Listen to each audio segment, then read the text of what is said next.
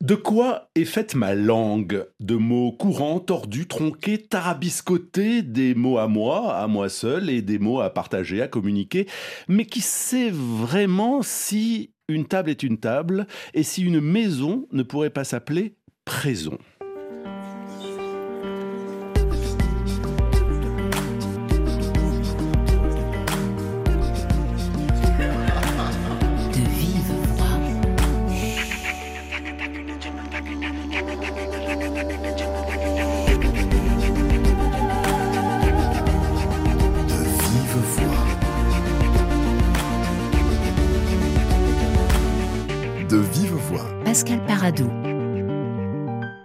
Premier roman, donc nouvelle romancière, Léna Gare nous raconte la vie d'une enfant devenue jeune femme de l'an 3 à l'an 27, une femme qui se cherche et essaye de trouver les mots pour être au monde. Bonjour Léna Gare. Bonjour. Un premier roman qui est un défi pour euh, en parler à la radio, car vous jouez avec la polysémie des mots et le titre du roman en est déjà un bel exemple. Tu meurs ou tu tues? Comment l'entendre? Ah, alors justement, c'est tout à fait le jeu et c'est volontaire. On l'entend, je pense, en trois mots, en cinq mots, pardon, tu meurs ou tu tues, mais il s'écrit en trois. Et c'est la volonté, puisque c'est le sujet de ce livre, c'est qu'est-ce que contient le langage, comment faire parvenir une idée quand la personne à qui on parle entend autre chose et combien de sens on peut mettre dans des mots. Donc voilà, c'est tout à fait volontaire. Donc si on cherche dans une librairie votre livre, c'est tumeur, la tumeur comme un cancer ou tutu euh, comme, comme, un tutu de danseuse. Tutu de danseuse. Euh, en même temps, il n'est euh, pas vraiment question de danse classique. Hein. Je déconseille à ceux qui iraient chercher quelque chose là-dessus. Mais en revanche, il est bien question de tumeur puisque votre personnage a l'impression d'avoir un truc de l'ordre d'une tumeur. Elle appelle ça la monstre. Oui, c'est l'histoire d'une petite fille au départ qu'on va suivre de son an 3 à son an 27 et c'est une personne qui est convaincue d'être habitée par une créature qu'elle appelle la monstre que personne ne voit et qui l'empêche de tout. Et elle est persuadée que c'est seulement en trouvant son nom le mot pour désigner cette créature qu'elle parviendra à se libérer. Donc c'est une enquête lexicale pour trouver un mot donc elle va essayer quoi de, dompter, de calmer la monstre? Euh, Elle est plutôt soumise à la monstre, à vrai dire, euh, qui physiquement a des effets sur elle, euh, la, cloisonne et l'empêche physiquement de se mouvoir, etc. Et donc c'est plutôt qu'elle va fouiller dans les langues des autres, qu'elle compartimente dans sa tête, en se disant il y a bien quelqu'un qui connaît le nom de cette chose qui me dévore. Est-ce qu'elle est un peu folle? Qui ça, la narratrice? La narratrice. Waouh. Euh, je ne sais pas ce que vous mettez derrière la folie. Euh, si on met ça comme une difficulté à entrer dans le monde, euh, oui. Et sinon? Non, moi, j'ai pas l'impression qu'elle est folle. J'ai l'impression qu'elle est maniaque. Elle dit quand même, il me manque une case. Oui, oui, parce qu'elle vit dans cette euh, étrangeté euh, permanente au monde oral des, autres. C'est-à-dire qu'à la fois, elle cherche son salut dans le langage, sa délivrance. Elle a l'impression que tout le monde parle de, aussi facilement qu'il mange ou qu'il respire ou qu'il dort. Et pour elle, c'est une incapacité euh, à entrer dans le monde. Elle a l'impression que c'est la condition de l'humanité et elle, son impossibilité d'avoir des échanges. Et on a l'impression que dans sa tête, elle parle une autre langue une autre langue que ce qu'elle entend en fait. Oui, parce qu'en fait, elle euh, déjà elle grandit dans un univers de langue assez violent dans sa prison. Donc pour elle, ça peut pas être ça la vraie langue. Et quand elle euh, s'adresse aux humains du dehors, qu'elle appelle les Spartiates, alors là, elle a l'impression qu'ils disent que des choses vides et dépourvues de sens et que tout le monde répète la même chose. Et donc, elle n'arrive pas à s'inscrire dans un monde oral euh, où elle se reconnaîtrait en fait. Elle appelle ça la polintas. Oui, ça c'est la langue des humains du dehors, donc le dehors étant tout ce qui n'est pas sa présent. Et la polentas, oui, c'est une espèce de langue molle euh, où tout le monde ne fait qu'enchaîner euh, des idées euh, convenues, déjà entendues mille fois, et, et comme s'il y avait un prototype de langage pour se parler entre humains, ce qui renforce sa conviction qu'il doit exister des choses très secrètes qui se disent que dans l'intimité. La polenta, on entend bien ce que ça veut dire. Polenta, déjà, c'est ce plat italien, c'est un peu crémeux, c'est un peu mou. Fade. Fade et mou. Ça peut être très bon. Euh, mais, mais, tasse, ça, ça en rajoute un peu dans la mollesse, je trouve. Oui, oui, mais il y a le côté un peu malade, quoi. Dans le suffixe as, ça fait quelque chose pour moi d'un peu euh, vicié, quoi. Euh, elle évoque aussi ce, parler que nous avons tous, quand même, parce qu'on parle tous cette langue de la polentas, le, le parler en linge sale. Oui. ça, c'est la vie de en fait. C'est la vie du foyer, en tout cas, ce qui se passe dans la maison et qui échappe euh, au regard social, et donc euh, pour le meilleur et pour le pire, puisque ça peut être les mots d'amour euh, les plus doux, comme les mots les plus violents, et il y a une sorte d'omerta autour de ce qu'on a le droit de dire dans une maison, dans un foyer, en fait. Et pour moi, une sorte de carte blanche dans une famille sur le manque de respect, la violence, les silences. personne n'a un droit de regard, ni même d'intervention, en fait. Donc ça, c'est parlé en linge sale. Voilà. Alors en linge sale ou en polintas, je ne sais pas, je dois vous annoncer, euh, les Nagars, euh, la sortie prochaine du nouvel album de Balogi, euh, avec en avant-goût ce titre Matrone, avec la chanteuse capverdienne Mayra Andrade.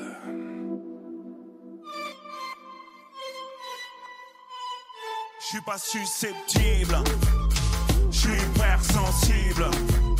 Mes émotions sont des messagères Femme noire mais pas en colère. C'est pas mes rivières pourpres qui noient mon amour propre. C'est des peurs qui rassurent, des phobies qui structurent, des corps qui raturent. La voix dans les aigus fragilise, lâcher prise qu'on hystérise. Interdiction de hausser le ton, reste dans le cadre, la femme trompe.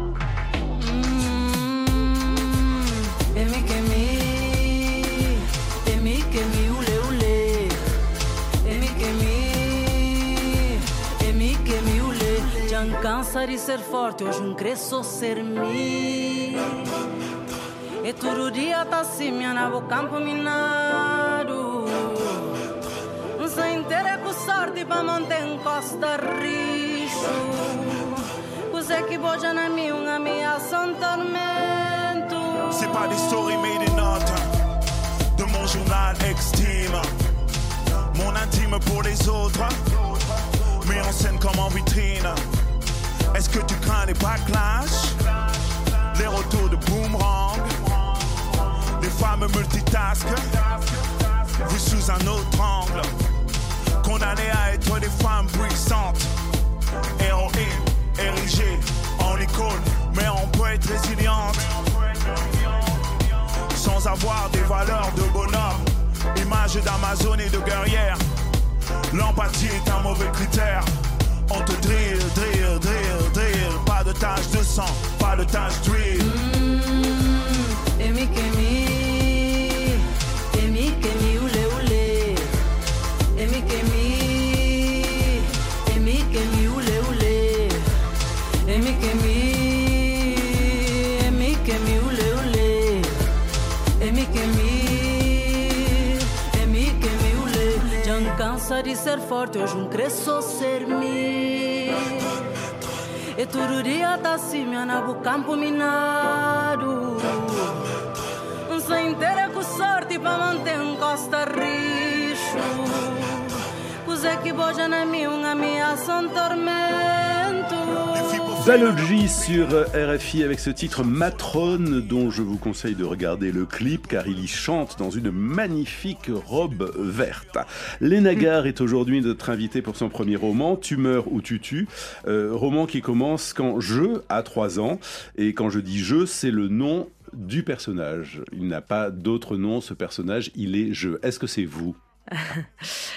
alors, je n'ai pas envie de répondre à cette question pour la simple et bonne raison que ça ramènerait un parcours individuel. Or, mon propos est profondément politique et il s'agit de parler de la détresse d'une enfant euh, qui se sent seule et pas protégée et en quoi ça a des implications très profondes dans une construction et donc dans une reproduction et comment la violence intime est en fait une histoire politique. Donc, pour ça, je ne répondrai pas à cette question, parce que je crois qu'on est beaucoup concernés. De, cette violence, il s'agit de quoi? Il n'y a pas de, violence sexuelle? Triste Tigre a, fait la une de tous les journaux, a reçu de nombreux prix puisque c'est le récit d'un inceste pendant de mhm. nombreuses années. Euh, souvent, le livre a été comparé à Triste Tigre, c'est pas du tout le même sujet. Non, c'est pas le même sujet de l'inceste. C'est le travail de Neige sur l'indicible qui a été euh, mis en comparaison avec ce que j'ai essayé euh, modestement de faire sur ce livre. Bah, c'est vrai que quand on parle de violence en France, en tout cas, il est plus souvent question, et surtout sur les enfants, il est plus souvent question de violence physique ou sexuelle. Là, mon travail, il est sur la violence psychologique qui donc passe euh, énormément, voire exclusivement par la langue. Et en quoi, bon, il ne s'agit pas de comparer des souffrances, mais en tout cas, ça fait des dégâts également. C'est vrai que dans ce foyer familial où vit je, euh, il y a donc un père, une mère et deux, deux frangins, un plus petit et, un plus grand. Le plus petit s'appelle euh, Petit Prince, donc elle invente des, des, surnoms. Et puis la mère s'appelle Novachok. Elle est dure la mère quand même, hein. elle crie beaucoup. Oui, c'est elle, qui est violente. Euh, oui, oui, c'est elle qui est. le silence de, du père est pas beaucoup moins violent, disons qu'il cautionne euh, les cris de la mère, mais dans les hurlements de la mère, il y a quelque chose d'assez euh, humiliant qui complique un parcours de construction et qui surtout altère le rapport à l'autre, à l'amour, à la tendresse. c'est de cette manière-là que Novachok est, et violente, oui. Quand je s'invente des histoires et des mots, est-ce que donc c'est une fuite en avant? Est-ce que c'est une façon de, s'inventer ailleurs? Euh, c'est plutôt essayer de créer un réel euh, dans lequel elle se retrouve, je dirais, puisque toute la manière dont elle est désignée par les autres. Et il y, a, un gros travail de, discours indirect au début, puisque l'enfant euh, nomme comme on lui a appris à nommer, sauf qu'elle, elle est, euh, elle est relativement dépréciée. Et donc, se sentant attaquée par ça et étant convaincue que le problème vient d'elle et de sa tumeur muette, euh, elle, va, elle va essayer à tout prix par le langage de, trouver des repères de stabilité en fait. Et, elle va donc euh, inventer des mots, euh, même si elle préfère les chiffres. Vous faites l'éloge des mathématiques parce que finalement, euh, c'est rassurant les chiffres. On dit mathématiques pour aller vite. En fait, ce que j'aime et ce qu'aime la narratrice, c'est plutôt la logique. Dans le monde dans lequel la narratrice grandit, qui est complètement abîmée par la manière de parler des autres, chercher des réponses à travers la, la démonstration est extrêmement apaisant. Donc, elle s'intéresse aux chiffres et elle invente des mots. Euh, elle vit dans une prison. Euh, vous l'avez euh, repris dans votre phrasé, la, prison. On entend prison, n'est-ce pas? Oui, on entend prison, on entend raison, on devine un peu maison, on entend prairie aussi, ça contient beaucoup. Elle mange du poteau feu. alors là, je ne sais pas ce qu'il faut entendre, parce que moi j'aime bien le poteau feu, alors que le poteau feu, ça fait un peu euh, pilier d'exécution, enfin poteau d'exécution. oui, alors là, c'est, on est vraiment dans la fin du livre, mais euh, bah oui, c'est tout ce problème de, construction autour du foyer, ce qu'on entend aussi dans le foyer, pour beaucoup un endroit euh, de protection, de sécurité, et pour d'autres, ce qui se passe dans une cheminée et qui consume tout, donc c'est un jeu de mots sur en effet le pot-au-feu qui semble un plat convivial et de famille, euh, ou alors euh, quelque chose euh, de dangereux. Un poteau d'exécution. Il y a aussi une table de chêne. Mais alors, c'est pas du tout l'arbre, ce sont des chênes. Oui, assujettis. Oui, oui, complètement. Bah, c'est un problème plus général de rapport à l'intime et, au foyer. Donc, j'ai essayé de jouer avec tous les mots qui sont habituels pour les gens normaux. Et puis il faut faire normaux, vous avez dit. Et puis il faut faire sans blanc, comme si on pouvait faire sans noir. Euh, comment vous les avez inventées, ces, formules, dans, dans, dans, un état de flottement intérieur pour entendre d'autres choses dans les mots qui venaient ou Comment? C'est mystérieux quand même. Euh, je me rends pas compte. Enfin, c'est ce qu'on me renvoie pas mal, mais moi, c'est vraiment comme ça que j'entends les mots. Euh, c'est ce qui crée un peu une distorsion au réel ou une folie, peut-être, comme vous dites. Donc moi, j'entends un, ensemble de syllabes et qui se découpent pas forcément de manière euh, écrite dans ma tête. Et en tant qu'autrice de ce livre, c'est plutôt que j'ai été heurtée au lexique traditionnel, au vocabulaire, puisqu'il y a des mots qui sont tellement chargés de sens, maison, maman, papa, amour, que ça projette immédiatement une symbolique dans la tête des personnes qui lisent, qui était empreinte, je m'en rendais compte, de douceur, euh, de bien-être, etc. Or, moi, c'est exactement ça que je voulais créer. C'est une, à la fois une, obligation, une injonction à ressentir ça euh, dans le foyer, etc., que nous renvoie la société, et la torsion que ça crée dans la tête de mon personnage. Donc, il a fallu que je découpe les mots. J'étais moi-même empêchée dans l'écriture d'utiliser des mots dont je savais qu'ils allaient projeter un sens contraire à ce que je voulais dire. Donc vous coupez. Je sais pas si c'est clair. Ouais, c'est assez clair. Vous coupez ou vous agglomérez parce qu'il y a aussi euh, l'intimensité. Oui. Donc c'est l'immensité intime. Exactement. J'aimerais que vous nous lisiez, les Nagar, un, extrait de Tumeur ou Tu tu, euh, donc titre qu'il faut entendre en trois mots. Vous l'avez trouvé tout de suite ce titre? Non, pas du tout. C'était un autre titre de travail pendant six ans que m'a pris cette écriture. Et euh, Il s'appelait comment avant? je le garde pour moi. Oh, elle aime les Je le dis. Ok, je le dis, je l'ai jamais dit. Il s'appelait Bleu Rase. Bleu au féminin, rase. C'est pas mal aussi. Merci. Mais c'était moins clair. C'était moins clair. Donc, extrait de Tumeur ou Tutu, ce sont toujours des courts chapitres euh, dans votre roman qui sont euh, tous euh, titrés. et ce chapitre s'appelle Sauver ou périr. Voilà la devise des pompiers de Paris. Sauver ou périr. Novatchok dit qu'elle m'aime, que je lui manque et qu'elle voudrait juste me parler de quelque chose cinq minutes. Quand ce sera possible, bien sûr. Ce midi ou cet après-midi ou ce soir, par exemple. Et sinon, qu'est-ce que je fais le week-end prochain? Elle aimerait tellement passer du temps avec moi comme avant. Elle attend mon coup de fil. Je connais le scénario par cœur et pourtant je rappelle. Novatchok décroche, je ferme les yeux. Elle ne comprend pas. Comment? Pourquoi? Elle Encore Qui savait? Où est-il? Les témoins ont dit que ton père avait disparu sur une cylindrée et qu'il était blond platine maintenant. Camailleux qui va fermer, celui du centre, ton petit frère qui est toujours malade alors qu'il gagne plein de fric. Et le grand, alors lui, c'est simple, l'arlésien, aucune nouvelle. Pourquoi, où, comment JPS, ADSL, iPad, JJG, prise multiple, table en chaîne, 79. Sa langue prend toutes les déviations, sa gorge crisse à se saigner. Je voudrais lui dire, Novatchok, cette colère, pitié. Ça pilonne dans ma cage thoracique, Ma peau est trop serrée par tout l'air que réclament tes poumons. Je tremble sous les cheveux. Mes bras sont raides. Le courant de mes phrases s'éclate contre une écluse invincible. Les mots achoppent le long de mes remblais. Il y a quelque chose qu'il faudrait qu'on. Tu t'es demandé pourquoi ma. Tu n'entends pas que je. S'il te plaît, est-ce que tu. Elle fait. Je la devine à l'autre bout du téléphone, remet les lèvres sur mes silences. Elle essaie de patienter, j'en suis sûre, mais c'est plus fort qu'elle. Elle tient 30 secondes et ça finit toujours par ressurgir. Mr. Hyde, embardé dans la glissière de sécurité. C'est nouveau ton petit bégaiement, là? C'est dingue quand même d'être aussi emprunté. Tu devrais être poète.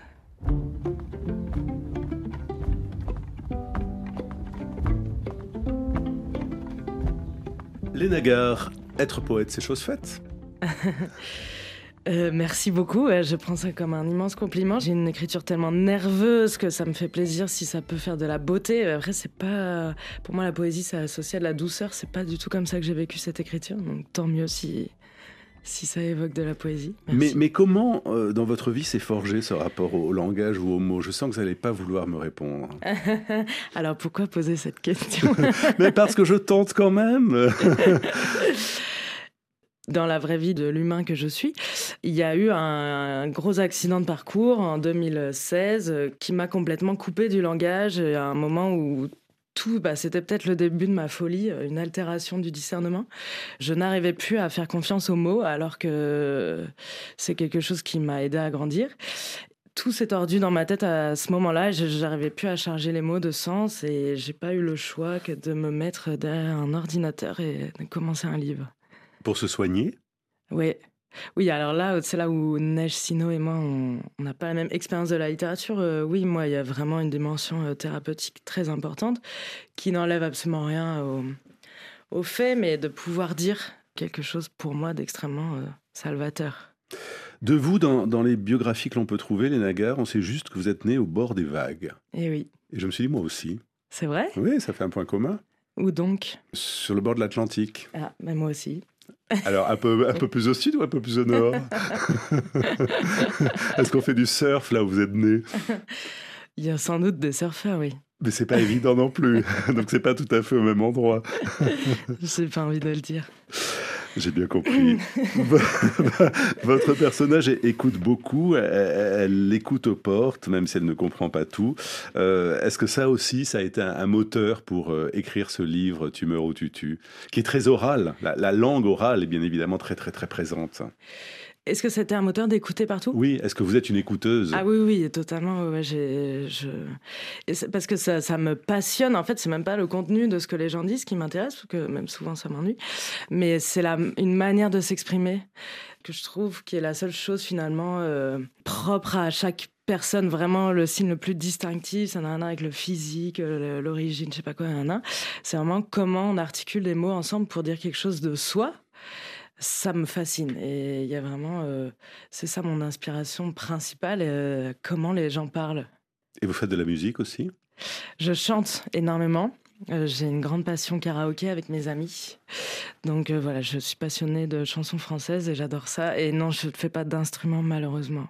Toute la trame de, ce roman, Tu meurs au tutu, c'est donc l'histoire de ce personnage, comment elle va essayer de nommer euh, sa particularité, cette monstre qui est à l'intérieur d'elle, finalement de passer de jeu à moi. C'est ça écrire aussi? Pour moi, en tout cas, ça a été ça, oui. C'est l'histoire de ce personnage, de passer de jeu à moi. C'est un travail sur le réflexif et sans doute là euh, où, où, la langue est un maillon, euh, enfin, est le maillon. Et en même temps, c'est ce qu'il y a de plus dur de faire le dézoom entre jeu et moi, cette espèce de dissociation. Enfin, en tout cas, pour moi, ça a été difficile, oui. Pourquoi vous écrivez? Euh, bah, Je vous ai dit, j'ai écrit parce que j'avais pas le choix. Euh, dans ma vie à un moment, euh, que j'arrivais plus à parler euh, ni à recevoir les paroles. et que je me suis dit qu'il fallait que je crée mon propre lexique et qu'il fallait que ce soit silencieux. Après, ça n'a jamais été un projet de vie. Et ce que j'ai dit depuis le début de la promo de ce livre, que c'était mon seul livre et que je voulais pas du tout écrire, c'est trop difficile pour moi comme pratique. C'est ce que j'ai dit et c'est ce que j'aimerais, à vrai dire, c'est plutôt que je m'aperçois que je vais peut-être pas avoir le choix, que j'ai l'impression d'avoir découvert une dimension euh, d'apaisement euh, où je vais devoir euh, me replonger. Je invente des mots, des mots et des expressions s'inventent aussi ailleurs, en Côte d'Ivoire par exemple. Ce qui n'a pas échappé à Lucie Bouteloup, c'est aujourd'hui sa façon de parler.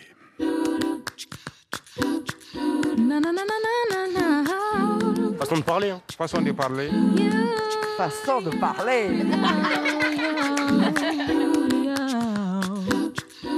Lucie Bouteloup, bonjour. Bonjour Pascal. C'est de saison, on va se souhaiter la bonne année. Bonne année, Pascal, et bonne année aussi à tous les auditeurs.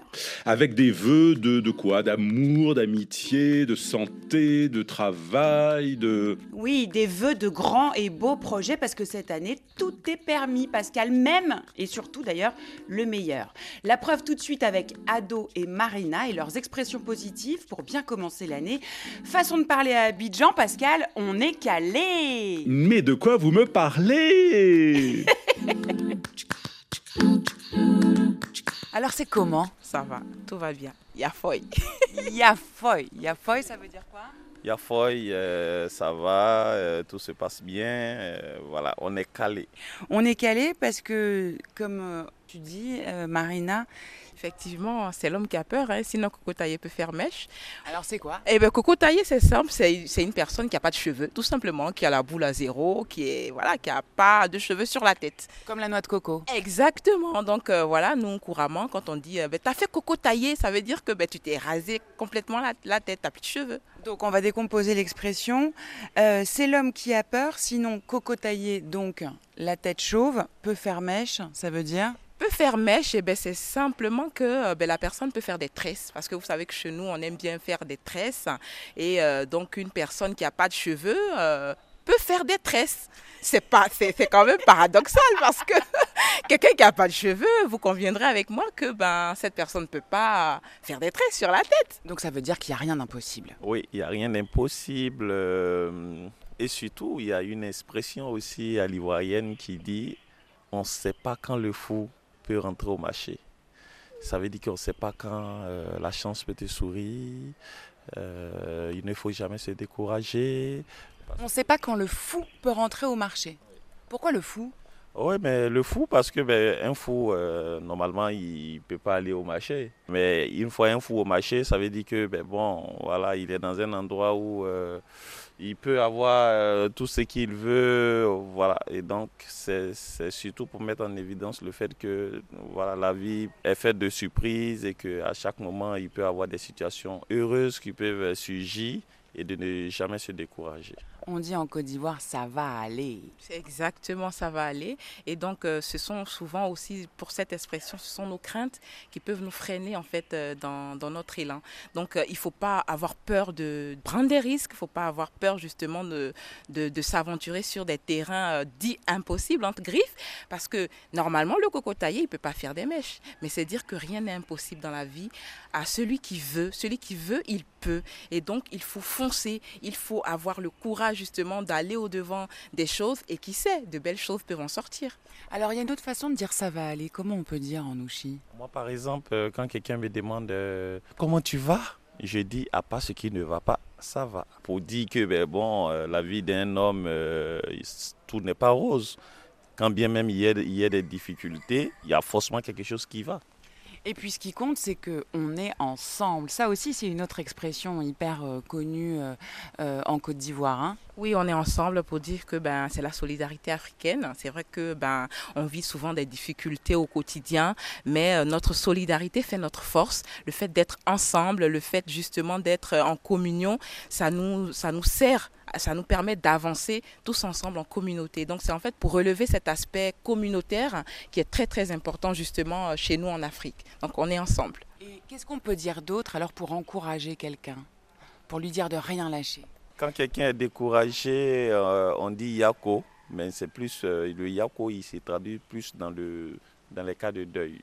Et pour dire ça va aller? Sens aussi parce qu'il y a aussi l'aspect où quelqu'un traverse peut-être une situation difficile, peut-être qu'il a eu euh, une malchance, un petit bobo au passage, il t'explique sa, sa, mésaventure et tu lui dis Oh, Yako, Yako, juste pour euh, tu voulais témoigner ta, ta compassion, pour lui dire que ben, tu es avec lui, tu comprends la situation qu'il a pu traverser, donc tu lui dis Oh, mon frère, oh là là, Yako, ça va aller. Bon, et eh ben merci euh, Marina et, Ado, me voilà euh, rassurée. Euh. Ça va aller. C'est Dieu qui est fort. ça, ici, on dit ça va aller, c'est Dieu qui est fort et ça nous remonte à chaque fois. quoi. Ça va aller. Merci Lucie. Coco taillé pour faire mèche, c'est pas mal les nagars, non? J'adore, je suis très curieuse. Est-ce que je pourrais dire ça? Est-ce que je pourrais embarquer des expressions comme ça d'ailleurs? Ah totalement. Ah bah oui, oui, ça c'est vraiment... Euh, j'ai une très grande amie euh, qui vit à Montréal et il y a énormément d'expressions empruntées aux Québécois euh, que j'adore et qui disent des choses qu'on ne dit pas en français, mais avec la langue française. Par exemple, je me garde une petite gêne. est une expression que j'adore et que j'essaye de diffuser dans Paris. Et qui veut dire? Se garder une petite gêne, c'est rester un peu sur la réserve. On a passé un bon moment avec quelqu'un, mais il y avait quand même un petit truc qui nous... On était hésitant, c'est pas non plus une évidence, on se garde une petite gêne. En tout cas, euh, voilà le sujet d'un prochain roman, éventuellement, avec des expressions d'ailleurs, un, autre langage qui serait le même en même temps. En tout cas, votre livre Tu meurs ou, tu tues est un défi pour euh, les correcteurs euh, d'orthographe et pour les éditeurs, parce que non seulement vous inventez des mots, mais vous faites aussi des fautes d'orthographe exprès. Volontairement. Volontairement. et c'est pas crème, ça? Oui, bah, ça a été l'objet de longues conversations. Mes éditeurs ont, tout de suite compris, ils sont géniaux, euh, mon projet. Et après, en correction stricte, orthotypo, euh, il y a eu un moment assez drôle avec la correctrice où elle me montre un mot et puis elle, est morte de rire à me dire ah, celui-là est vraiment génial, euh, cette construction et tout. Et, là, je lui dis de quoi Merde? Et elle me dit ah, bah, ça rassemble ça et ça. Je crois que c'était le mot attelé. Et en fait, pas du tout, c'était vraiment une faute pour le coup. Mais là, il y avait vu autre chose. Donc c'est à déconseiller pour euh, ceux qui passent euh, le bac français. Mais non, j'adore que. Ah oui, bah, ah, ah oui, oui, non, c'est pas du ah, tout. c'est pas pour, euh, c'est pour après, C'est sûr que c'est pas un bécherel. Mais j'adore que ça déconstruise le langage dans la tête des gens au point qu'ils le prononcent d'une manière différente dans leur tête. Et ça, ça me fait rire. Merci beaucoup, les Nagar. tu meurs ou tu tues est édité chez Vertical. De vive voix, Pascal Paradou, programmation Cécile Lavolo, Laura Pinto à la réalisation. À demain et n'hésitez pas à nous suivre en podcast sur l'application Pure Et à vous abonner si vous le voulez.